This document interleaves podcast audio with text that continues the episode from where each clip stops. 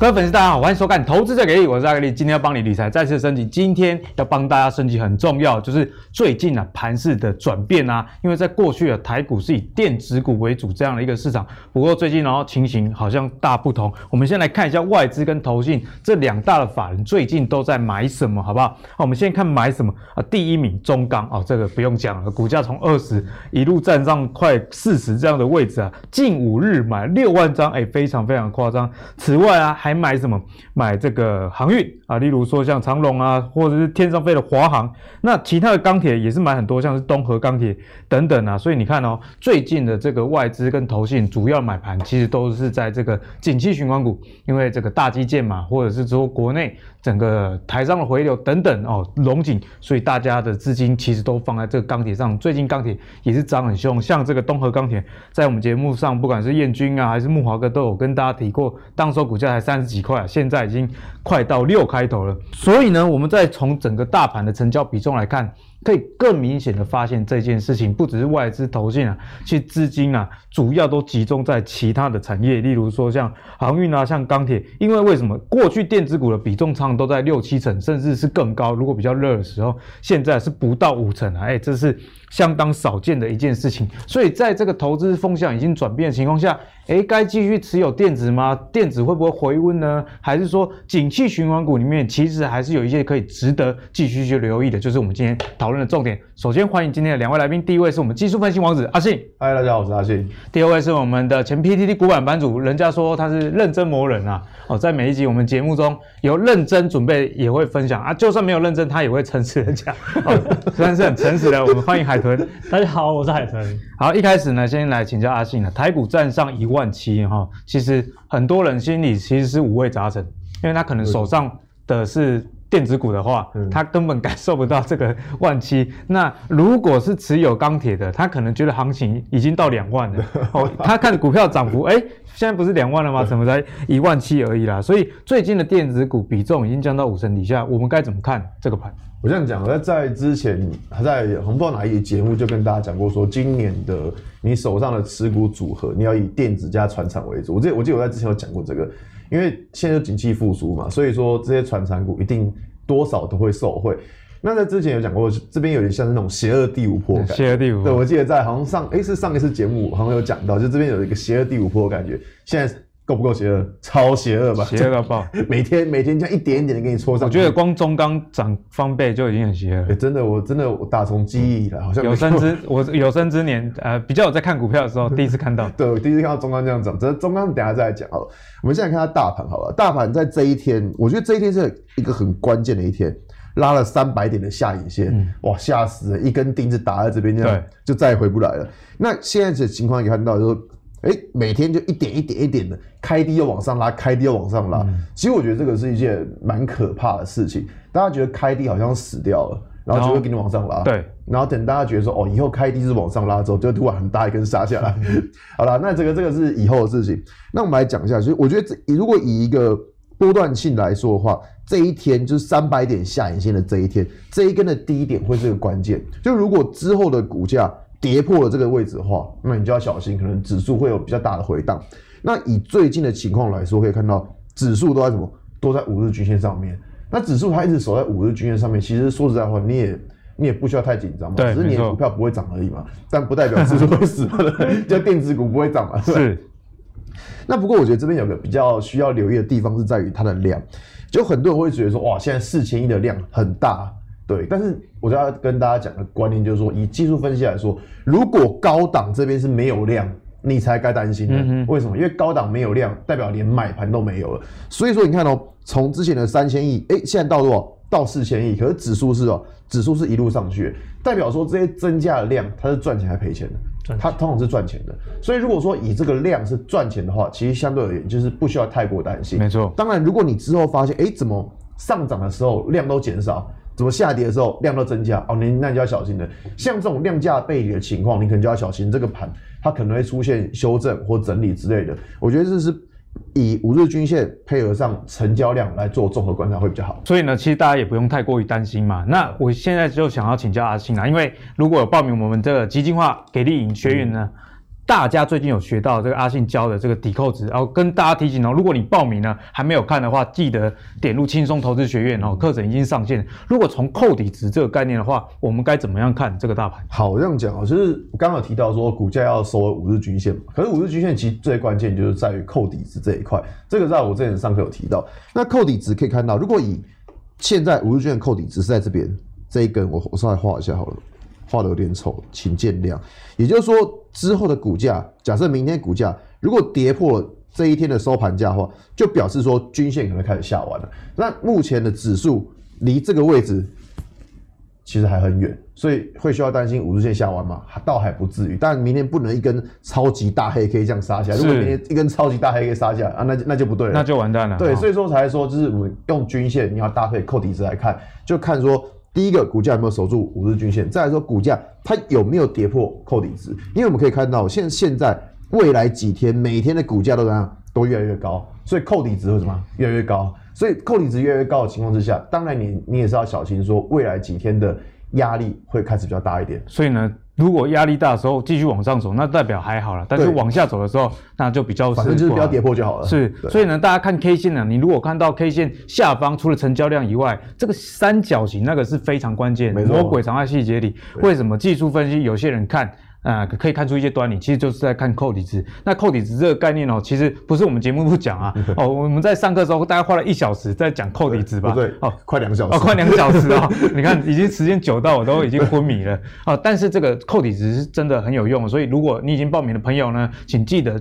务必看阿信这个扣底值的教学。那如果还没报名的朋友，在四月底前还是有这个比较优惠的价格，请大家哦把握时间。那接下来请教一下海豚啊，这个盘哦，这个我们刚刚讲到资金啊，从电子流到这个船产，哎，其实很多人不知道怎么应对呢，因为长期以来，那可能主要玩的要不要么就 IC 设计、嗯、啊，最近也不太好，半导体最近也不太好。那所以他在这个盘，他该怎么做？好，那最近资金流到船产哦，其实这个就是资金轮动了。那当然说，从最近的状况来看哈，我自己是觉得说，因为大家很多人觉得说电子电子股玩完了，但是其实我从各角度去看，我就觉得电子股好像还没有完全挂掉哦，因为。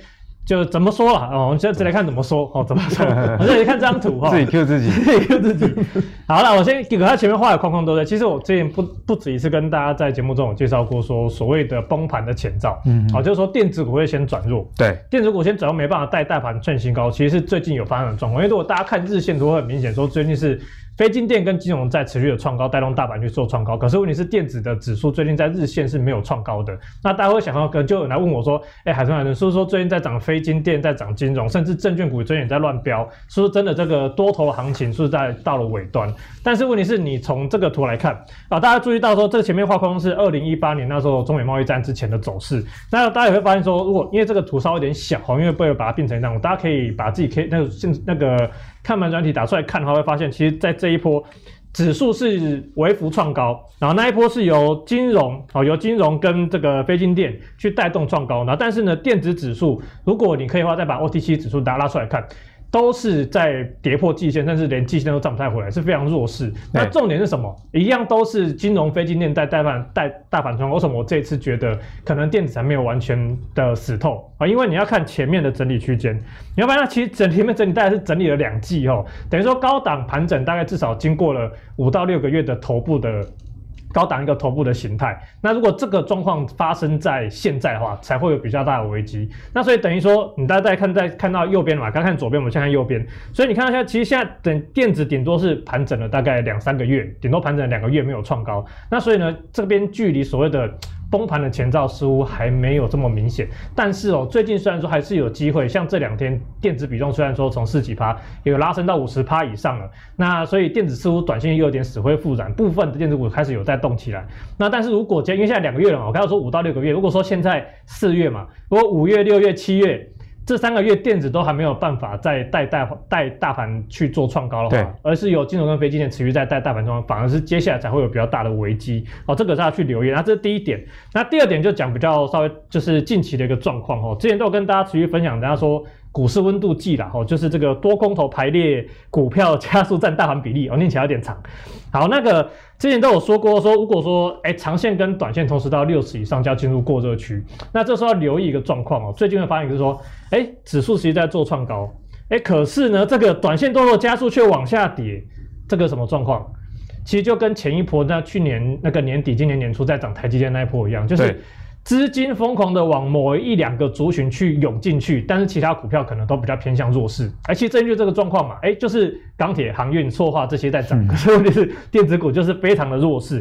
可是问题是哦，你要留意哈、哦，在前一波这边这一段的时候，那时候就是过完年不是涨一大波之后有一波修正嘛，一样嘛，这边长线多头是持续在上升的。好，但是短线的多头加速是下降的。那时候我跟大家讲什么？说趋势是在转多的状态下，所以呢，短线的拉回应该也是要站在买方，因为它并没有什么所谓的背离啊，或者什么要崩盘的风险。那这一次其实也是一样的状况，只是这一次的状况就是说，长线一样在在持续往往那个正向的方向发展，但是呢，因为它已经在过热区了，那短线的确有修正，但是在。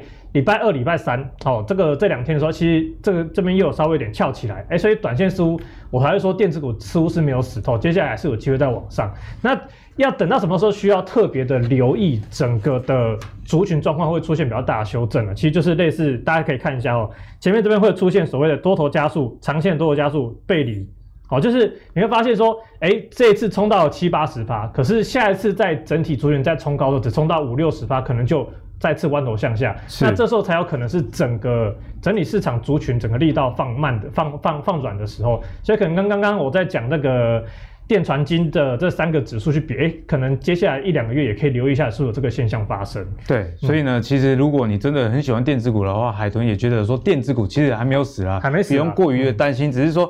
我觉得今年这个盘真的是资金轮动很快、嗯、哦，一下 IC 设计，然后过一个礼拜又是什么，过一个礼拜又是什么、嗯、哦，所以大家也不要太过于紧张。重点还是你买的股票啊，这个基本面好不好？那当然了，你如果是纯技术面或纯筹码面操作，你就按照你的纪律去做这个进一步的操作，这样就可以了。接下来就要跟大家讲最近盘势的一个焦点，那就是钢铁族群哦。那钢铁族群光是中钢上礼拜。就涨二十五 percent，然后在整个钢铁族群里面，最多啊一度有二十几家同步的涨停，这是非常非常难以相信的。就在我玩股市的这十几年，倒是第一次看到。那为什么中钢这么强呢？其实。也跟大家分享一下这些景气啊、循环股、钢铁啊、啊原物料相关的，其实你不要去看它过去的 EPS，那个没有什么参考价值。最重要的还是要看产品的报价。我们来看一下中钢啊，这个热轧钢它的价格的走势，在去年哦，二零二零的十二月，每公吨的价格是将近一万八千台币而已，但是到五月啊，已经调涨到两万四千五啊，事实上是已经。连续十一个月调涨这样的情形，所以为什么中钢会涨成这样？那相关的。钢铁股也大涨，甚至我们看到一个新闻啊，丰兴去买了中钢哦，他买了他上游的中钢，买了一点四六万张，连同业啊都看好中钢，看好到这样子，在最近才宣布要买，哎，最近是相当的一个高价，所以钢铁相关的题材我们该怎么看？先请阿信来帮我们解析。以前大家觉得说那个大象会跳舞嘛，对，现在没有大象会飞天了，中中钢都会飞，飞天象，真的变小飞象了。那我这样讲，大家会这样觉得说，哎呦，那中钢到底还可不可以买？还可不可以追？啊，我给大家，我先我先跟来跟大家讲一下好了。其实这些原物料股啊，像刚刚有提到说，就是不要用过去的 EPS 看。可是现在大家已经是把未来的 EPS 都估完，都估完，就有点类似台积电在之前，他不是说接到 Intel 订单嘛？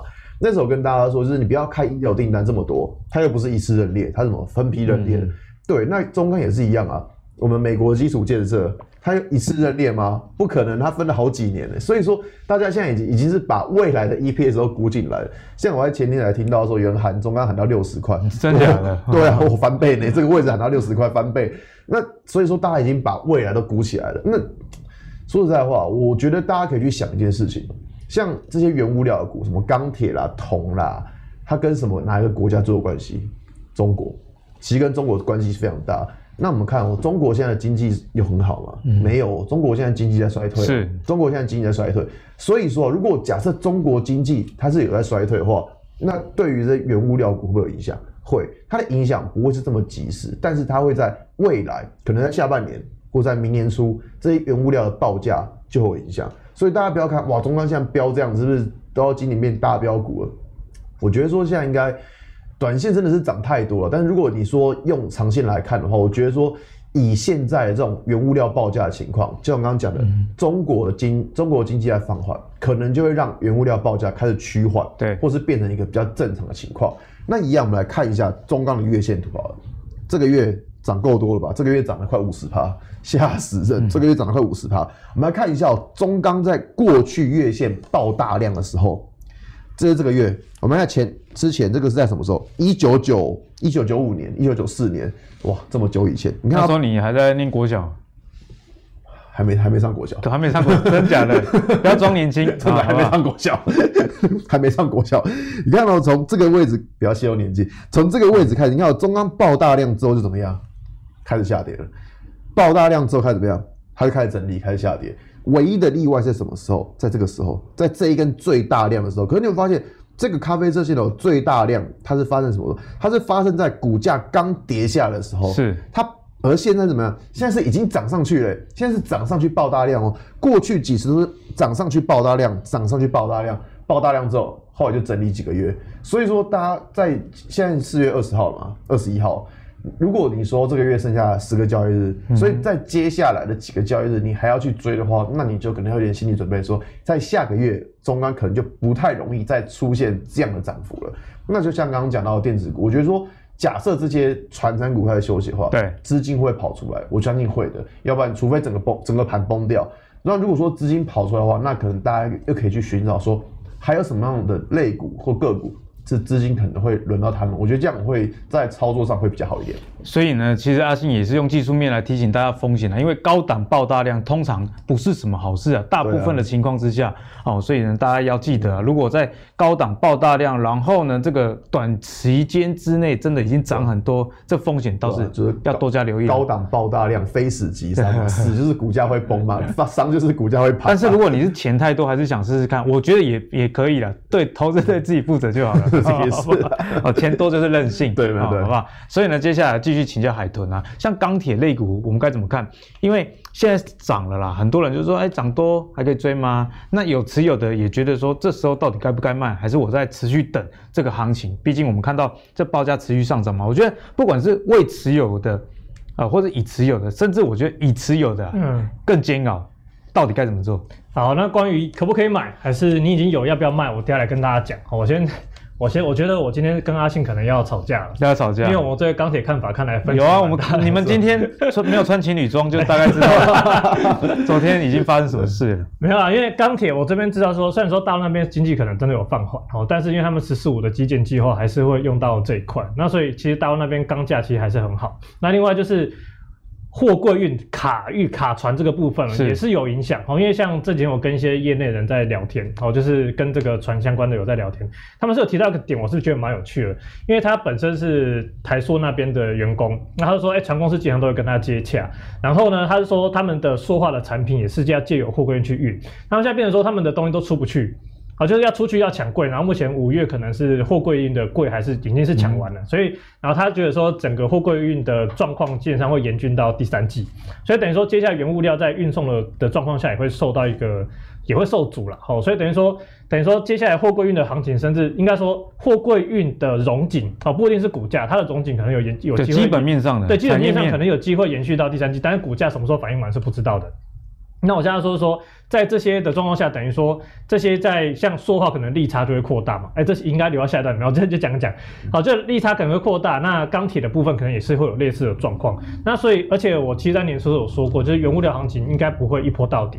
那虽然说最近涨了很多哈，那我们现在就来讲说，到底你没有的话要不要买？哦，你已经有了要不要卖？那简单，其实我上次在跟大家在教讲那个四维行那时候我停利的策略的时候，其实也这边也可以跟大家讲，如果你有的话。哦，你就可以用，因为它连续大涨嘛，那等于说你短线的幅度是非常大的，你要短线把它吃饱一点哦，你就可以看前一根 K 线的低点哦，所以如果说前一根 K 线的低点破了，你就可以快，你就直接可以诶快速的减码，或者是直接就停利掉，把最好吃的一段吃起来。对，那后面呢，就是这句话不知道该不该讲哦，因为最近鱼尾都很大条啦，不过我的看法还是一样，就是破就就照策略走嘛，如果真的破的话，就是停利或者是说减码哦，这样去做个动作。但是有的人呢，我就不建议追价，虽然说钢铁。就或者是其他原物料的行情是可能有机会走今年半年，或是再走一整年也有可能。但是呢，势必中间会有一些回档修正。对，你看，不管是像阳明啊，或或者是那个长荣，或是之前讲过的散装航运，或是在塑化，或是今年年初的时候我讲钢铁，我都有说过修正过，基本上后面都一定还有机会。嗯、但这波涨很急之后，后面势必会有一一波修正波。那我就说，你要做钢铁航运，不是钢铁航运这些原物料股，不一定是现在，你可以等下一波修正之后，重新符合你的买点的时候，我觉得在进场其实都会相对安全，因为你这边进场，等于说你就直接要，因为每天都涨停嘛，你等于说每天就要扛个八趴九趴的风险。其实我觉得这样其实对心理状态是比较容易睡不着，睡不着，容易做错事情。所以我就觉得说，大家如果你有的话，哦，就是用前一天 K 线低点当停利点，但是你没有的话，我会建议你等它修正整理之后。我们可以准备参与下一波，那这段时间我们就先专注在其他准备配轮动的类股上面。对，那其实我们看到钢铁的上涨，你也不要只看钢铁股。嗯，好像之前阿格力也有跟我的粉丝分享说，哎，钢铁如果涨啊，钢铁要干嘛？要盖房子、盖厂房，嗯、所以水泥哎也会相当不错。对对对对。哦，所以你看到台泥最近的涨势也是蛮彪悍的。所以延续的这样的逻辑啊，钢铁那钢铁这个铁矿砂。哦，这个呃进口其实都是需要这个散装航运。那之前呢，海豚呢其实也有跟我们分享过对航运的一些观点。其实海豚啊对航运的这个了解是非常的深入，不是只有货柜行而已。哦，你你有时候看这个原物料，你要懂它是用怎么样的船去载啦。好、嗯哦，那你如果是这些原物料相关的散装航运，反而是你该关注的。那我们最近也看到这个。跟散装航运有关的这个 BDI 啊，波罗的海的指数，其实也是涨翻天这样的情形哦。所以相关的类股也受此指数的上涨而被激励的情况下，该怎么样去看？我们请海伦来帮我们解析。好，那散装航运因为行情已经起来了啦。好，那其实我之前有跟大家就是就是跟大家好好分享过四维航跟整个散装航运的这个行情。好，那。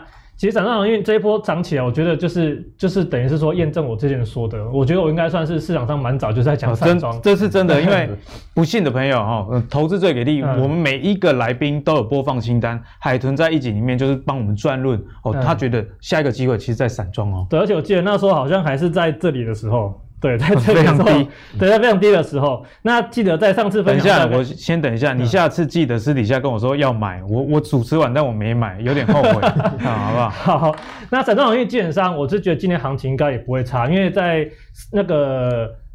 那个慧洋，好，慧洋之前那时候大家是在这边的时候有发布过一次法说会嘛，那时候其实行情就讲得很好，然后那时候因为四维行跟其他的散装航运基本上是比较没有什么公开的这个法说会的资讯可以参考，其实那时候我就觉得说，其实这样这样看起来，其实整个今年散装航运散装航运今年的展望其实是相当好的。对，那当然这个就跟中钢一样的问题，你有的该怎么办？那你没有的你要不要追？那所以其实就把刚刚影片复制贴上，哦，这个就用前一天的低点当防守点就好。如果你要买，我觉得就不建议追了啦，吼，因为说真的，你现在追可能都会随时遇到别人就是所谓的获利了结的这个卖压。没错。那所以就一样。你对散装行业有兴趣，你对钢铁有兴趣，你对比如说像最近塑化你有兴趣，好，那你可以等他们修正整理，重新符合你的买点之后，你再去做介入，比较小风险去卡，我觉得这个在操作上才是会比较安全的。当然，我觉得最近会有个状况啊，你没有钢铁，你没有航运，感觉你人生就像白纸，就是就是不知道在干嘛。我觉得你也不用也不用担心，我就觉得说。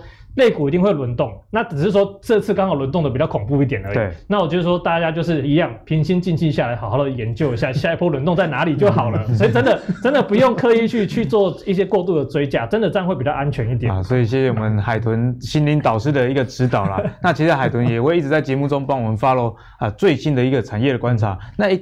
提醒大家，我们那个我们影片说明栏下方有海豚的 Telegram 哦，所以你如果想要第一手收到海豚的资讯的话，请记得加入海豚的 Telegram。好，接下来我们来继续来讨论啦，因为我们刚刚说到嘛，资金都集中在船产，所以呢，如果要请两位啊、因为是我们节目的惯例嘛，前面跟大家开示完之后，后面呢直接要给数字，因为这散户们 毕竟上班比较忙一点啊，所以先请教阿信，我们今天四个数字是什么？我这样讲啊，这个 这一这一题实在是有个过分。这一题念一下，讲近期资金集集中在传产族群，请问要怎么布局？哎、欸，现在传产每一档都飙翻天了。我说像之前，所以这才是真正考验实力的时候。之前我讲过中红，跟讲过台波嘛，有。现在今天台波还涨停，跟你叫我现在去挑。哎、欸，我真的真的不知道该怎么挑，就是传单已经热到已经那个手摸去会烫，会烫。对，就是对钢铁这些对看好。问题是说你短线已经不知道该怎么切入，就像刚刚海豚讲的，嗯、就是说真的是要等，就是如果要买的话，我也是要等拉回来，真的真的是要等拉回来。我真的我也不会。所以你今天的四个数字就不会是传单股，所以今天是真的都不是传单股，真的都不是。那我们现在看到。好了，也符合你刚刚的论述嘛，因为你说产产过热嘛，那再给传产股就怪怪。对啊，就是我觉得短线是过热，你真的要等它拉回再来。那先看到台光电，它做什么？铜箔基板的，跟铜有关系吗？铜啊，铜今年还在涨，对，今年还在涨。铜价对，因为大家预期说铜价可能明年明年第一季会是高点嘛，那至少现在还是今年第二季。那我们看到台光电，好像这一张图是台光电的周线图，可以看到在之前的在课程上面有教过大家，有个叫什么？跌破 K 棒，转折 K 棒的概念。对，转折 K 棒。可以看到，这从过去以来，哎，这这个从这个位置，叭叭叭叭叭，股价是一路涨上来。对。但从这一根黑 K 棒开始之后，股价开始盘整了。所以说，这一根紫色箭头这根黑 K 棒的高点，它就是一个什么？就是一个压力点。嗯。那可以看到，哎，这个礼拜它怎么样？已经站上了。这个礼拜它已经站上了，而且怎么样？有出量的站上。当然，这个礼拜还没有过完啊，我们没办法保证说在接下来两个交易日它会连续跌停，这个我们不知道会不会重新跌回来，我们真的不知道。但是如果以目前的状况来说，可以看到台光电的周线图，它是有站上这一根转折 K 棒的高点，所以以周线图来说的话，它整个比较中期的趋势还是 OK 的。有时候挑战压力变成支撑的味道哦。对，那再来我们来看一下日线图，日线图也是蛮有趣的。像这张它日线图，可以看到从这个什么时候，二零二零大概去年大概一年一年前的时间。看到股价它在一个什么，就在一个下降趋势下方。那最近刚好有什么，有站上这个位置了。所以说啊，可以看到股价它突破了原本的一个下降趋势之后，这边就会开始形成一个新的趋势。这个我觉得，这个我觉得是台光电在这边是比较值得去看的地方。那同样的，我们来看一下，我们那我们现在再把图片再来放大一点点来看，我们来看到这一根 K 棒，为什么看这根 K 棒？你看哦，股价从这边涨上来。是不是一样，到了这一根 K 棒之后，又开始涨不上去了，所以这代表什么意思？压力在这边，所以我们知道压力在这边之后，下一步要做什么事情？下一步就是看股价什么时候可以突破压力点。那我们看到昨天的股价，诶，它有没有突破？有诶，昨天的股价是价涨量增去突破了这个压力点，所以代表说台光电目前这档股票的话，它压力点已经突破，那之后只要怎么样？你只要记得股价不要再跌回去就好了。所以这个是在台光电的部分。那再来讲到。巨鼎，巨鼎是做被动元件的，一样。我们先来看一下月线图的部分，就之前教过大家嘛，就是日线是看短期，周线看中期，月线看长期。我们来看月线图的部分，在有教过大家说，我们在选月线图的时候，会尽量去选择上个月不要涨太多的。所以像中钢这个月涨这么多，下个月我可能就不会去买它了，因为实在涨太多了。那你看像上上个月，哎，巨鼎其实看起来涨不多嘛。那再来，它比较不好是它上个月的量是真的有点大了。所以这个月如果股价要进攻的话，它的量是一定要放出来。没错。那再来我们可以看到，如果以回到日线图来看，最近几最近几次可以看到股价回到下方这条月线附近的时候，你会发现，哎，都有撑住嘞。它每一次这三次回到月线的时候，其实都有撑住，所以代表说这个情况下，代表说股价在下方它还有支撑。但是呢，同样的，我们看完支撑之后，一样要看到上方的压力点。我们来看到这一根紫色箭头，这一根这一根大量 K 棒，可能你们会觉得好奇说，哎，为什么不看这一根？这个量不是比较大吗？嗯哼，不是，为什么？因为你看到这一根的高点，我我真的帮大家标示起来，看到。这两根咖啡色箭头，它们高点是一样的，那么刚好。对，很多事情都是这么刚好。那你看哦，从这一根这样杀下来之后，这一根黑色 K 棒怎么样？之后股价就开始出现个盘整，所以你们可以知道压力点就在紫色这条线。所以说，假设以后股价如果你要操作的话，那关键还是在什么？关键还是在于压力点，它到底有没有突破？如果办法突破的话，股价才有机会再继续往上进攻。对，其实阿信呢，在我们节目中也多次跟大家提醒啊，其实技术分析除了看这个趋势均线的排列以外，关键的这个压力是非常非常重要的。所以如果有报名基金化投资给立颖的朋友，请记得啊，要多看这门课程。不管你看过了没有，呃，其实如果你真的已经有看过了。多看个三五次，我觉得都不为过了。因为基本功其实越打越扎实。那如果还没报名的朋友，其实我们现在的这个优惠还在持续当中啊，请点我们影片下方的说明栏就有报名的网址。那最后来问一下海豚，在最近啊，这个四个叔叔你怎么看？就是啊，因为题目有讲嘛，说那个传金的分配怎么怎么样去做看待嘛。哦，那我就先跟大家分享我的看法。因为最近资金都在传产，哦，都在所谓的非金店上面。那如果说资金要进行轮动的话，大概就是。三种状况，三种，三种哦哦，师资哎，师资有几种？三种，师资有两种，思思有两种。好，然后就三种嘛，第一个就是。配船产内部内部的轮动，它可能会从钢铁啊、航运啊转嫁转到其他的船产里面，哎、欸，可能是像水泥啊，或者是说纺织，哎、欸，纺织基本上比较少人提到，或者是食品股。那基本上纺织跟食品股最近也是有也是有在动，只是说他们动的比较传统一点，是哦，不像那个钢铁，钢铁行业这么这么奇怪，没有变钢铁人呢、啊。对，然后所以呢，在另外一个，你说第一个嘛，就是非晶电内部的轮动。那第二个呢，就是哎，资金又重新轮动到了电子。好，所以呢，我今天好就是。电子跟那个船产就各选一个，那当然第三种轮动方式就是大家都不喜欢看到，都不轮动，就 都不轮动，好，就是钱跑出来了，可是没有跑到其他地方去，这这就不用讨论了，这就不用讨论了。那所以我们就先看第一个嘛，好，如果说哎，假设资金轮动到电子的话，其实大家可以留意这个八零二一的尖点，好，其实之前我才跟阿信在私私偷偷下面偷偷讨论过，都没告诉一家公司，哦，那个。尖点呢，其实它是做这个 PCB 设备啊，PCB 设备钻孔设备。那大家知道嘛，哈，最近 PCB 就是相关的，其实蛮热的，蛮热的哈。因为不管在五 G 啊，或是 server 相关的，或是各各类的电子产品应用的话，其实需求量都很大。然后在扩厂部分呢，它的它的客户啦，哈，大家应该都知道，ABF 三雄基本上都是它的客户，就是锦硕、南电跟新星。那这个 ABF 三雄也是 PCB 里面目前最强势的三间公司。那它呢，这个加上 PCB 的那个 ABF 三雄，他们今年都有扩厂计划。那等于说，哎，设备的量就需求就会增加，需求就会增加。那其实，在尖点呢，它自己的营运上面，其实很明显看到它的这个整个毛利率、好盈利率，还有它的税后净利率哦，都是连续呢三季到四季的所谓的 YOY 成长。哦，大家不都讲说三率三升吗？没错。那我跟你讲哦，它不是三率三升，它是连续三四季的三率三升，连续三四季，表现是非常强劲的。你简单来讲哈，我们给给大家一个观念哈。大家会常会想说，哎、欸，看到新闻报纸说三率三升哦，大家就觉得哦好像很好。但是我跟大家讲，就是趋势的问题，不止技术面要看趋势，你财报你要看得懂简单的。有可能是上一次很烂，所以这次就提升了。对啊，这次特别好，或者是季节性，或者是哦那个 QOQ 的成长，其实那个都不是重点，重点是 YOY。所以你看到说，其实以毛利率来讲，要不然它从第二季哦，二零一九年第二季跟二零二零年的第二季，哎、欸，其实它就。哎、我有没有圈错啊？有有，对对对对，就是成长了四个百分点。那盈利率呢？哎、其实也是成长，成长三个百分点。那如果税后净利率呢？它也是成长。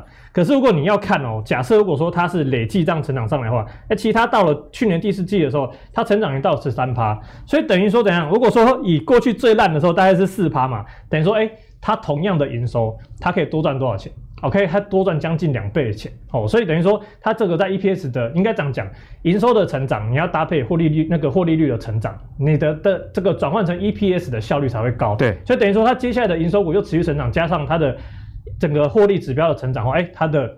今年的展望是会非常的不错，加上哎，我在基本面去观察它的这个整个 A B 股上都有在出扩厂的动作嘛，所以它接下来整个就简单讲了哈，法说会他们自己就有四出资讯，接下来营收是逐逐季走高。那为什么讲逐季走高？因为设备厂他们都是比较偏向所谓订单有货就出嘛。对。那如果说哎这个月刚好比较没有出，他们营收就要掉下来。所以大家会看尖点，它三月营收可能稍微比较差一点，但是呢，他们就会以季来做一个做一个计算哦，所以大家才会说法说会提到说，它接下来营收是逐季。走高，那大家可以特别留意一下。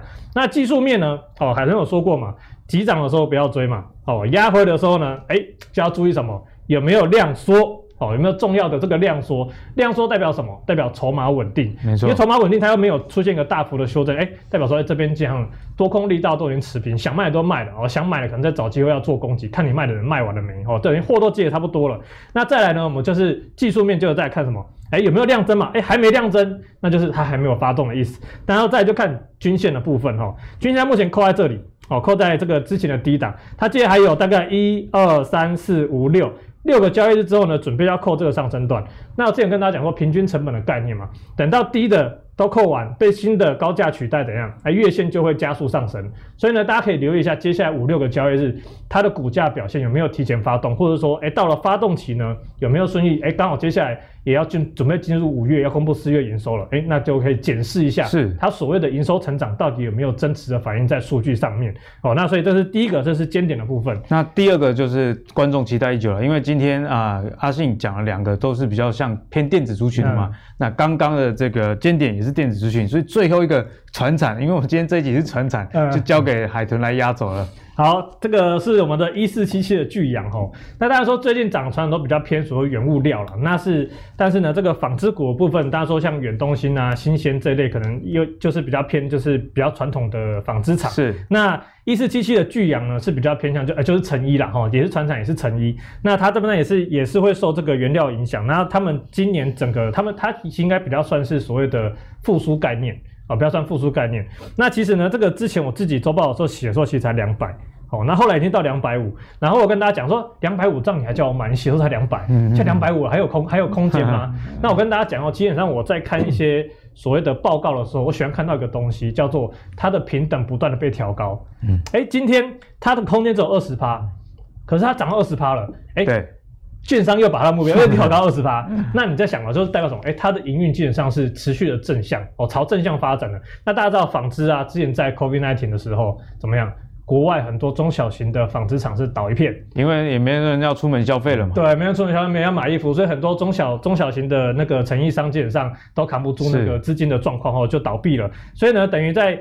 不管是像纺织股，如虹也是可以注意啦哈，如虹啊、巨阳啊这一类的成衣厂，基本上都受惠这些饼就被他们收走了，所以对他们说，接下来成长力道是非常强劲的。